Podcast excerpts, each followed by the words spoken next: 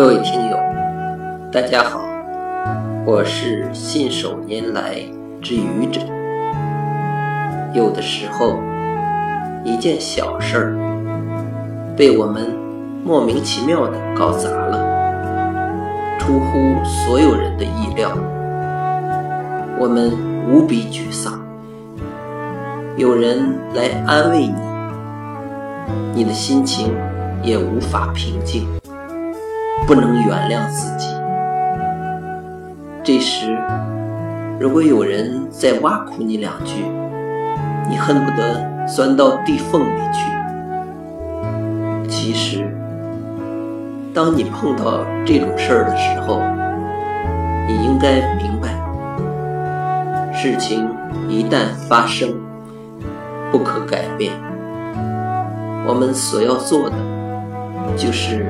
不为难自己，从自责中走出来，做好下一步。